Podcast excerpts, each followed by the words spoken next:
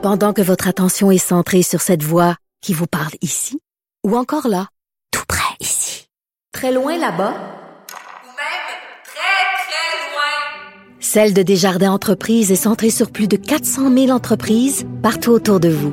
Depuis plus de 120 ans, nos équipes dédiées accompagnent les entrepreneurs d'ici à chaque étape pour qu'ils puissent rester centrés sur ce qui compte, la croissance de leur entreprise.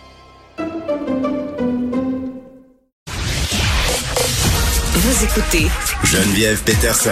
Cube Radio. On attendait ce point de presse sur le variant Omicron et la question des frontières. Là, on sait François Legault qui demandait au gouvernement d'agir euh, à ce niveau-là. On n'a pas de nouvelles de la frontière pour l'instant, mais on continue de surveiller ça. Évidemment, la docteur Tam euh, qui se montre préoccupée par le variant. Euh, il surveille la situation de près. On est avec Benoît Barbeau qui est virologue, prof des sciences biologiques à l'UQAM. Monsieur Barbeau, bonjour. Bon, le variant euh, d'Afrique du Sud qu'on appelle Omicron parce qu'on a décidé de ne plus baptiser les variants du nom de leur pays d'origine parce que un c'est compliqué de les tracer, deux euh, bon, ça, ça donne euh, peut-être une idée un peu euh, négative de certains coins de la planète.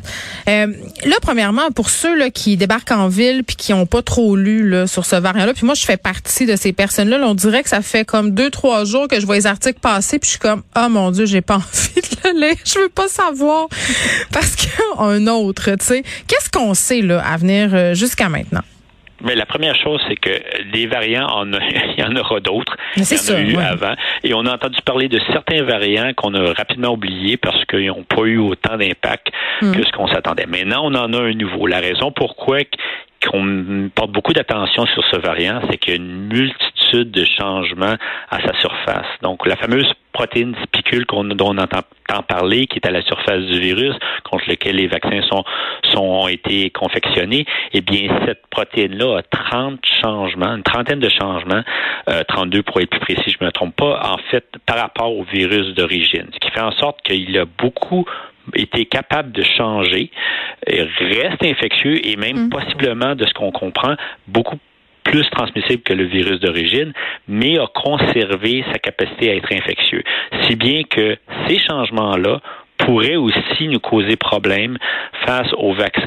Les vaccins ont été développés avec le virus d'origine, mais là, si vous avez, vous êtes devant un variant qui a beaucoup de changements, il se peut que les anticorps que vous avez dans votre corps ou toutes les facettes de la réponse immunitaire qui a été sollicitée mm. lorsque vous avez été vacciné ne soient moins, moins efficaces contre ce variant. Alors, ben, ça, c'est des informations qu'on a, mais n'empêche qu'au niveau de sa transmissibilité, de son, de son, sa capacité de résister à la réponse immunitaire, euh, une fois vacciné, on n'a pas ces données-là. Et ça, évidemment, c'est évidemment l'approche, les approches qui sont utilisées pour avoir une meilleure euh, compréhension du variant en tant que tel. Et là, on sait qu'en Europe, certains pays avaient déjà fermé leurs frontières aux ressortissants euh, qui avaient transigé hein, par l'Afrique, incluant l'Afrique du Sud. Là, on apprend à l'instant qu'Ottawa suspend l'entrée au pays de voyageurs étrangers qui auraient transigé par sept pays euh, du sud de l'Afrique, incluant l'Afrique du Sud, au cours des 14 derniers jours, là, justement, en raison de la présence de ce variant-là dans cette région.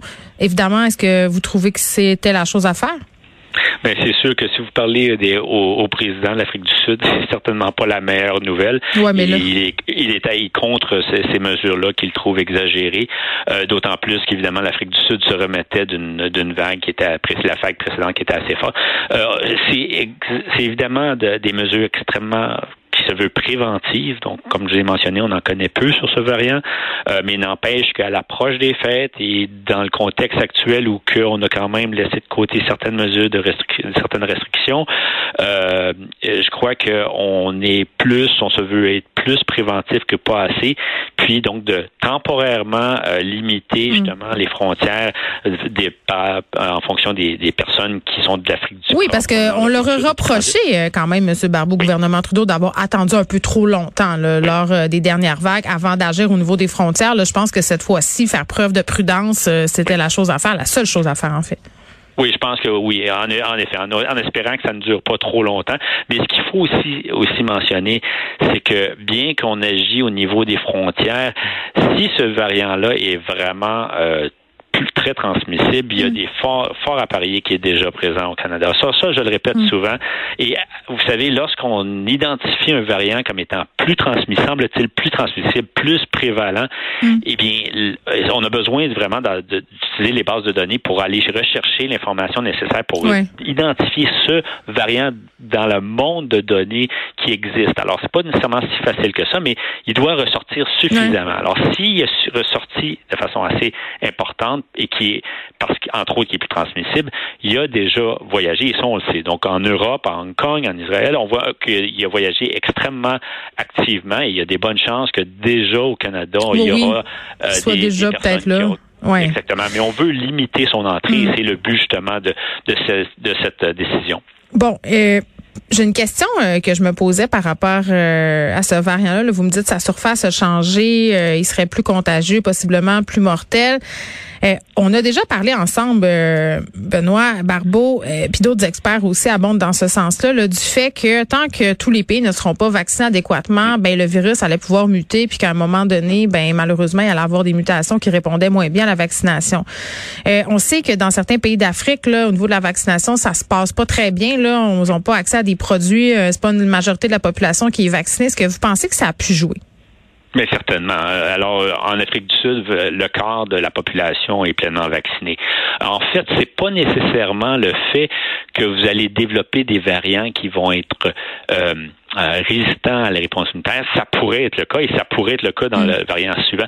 Mais euh, certainement, vous favorisez la transmission active de ce virus. Ben, de ce virus. C'est bien que vous de plus, variants, plus de variants. Et éventuellement, il y a des variants qui sont produits, que ce soit celui-là ou un autre, qui aura en plus une capacité d'être moins facilement euh, éliminé ou mm. contrôlé par les réponse immunitaire chez les personnes vaccinées.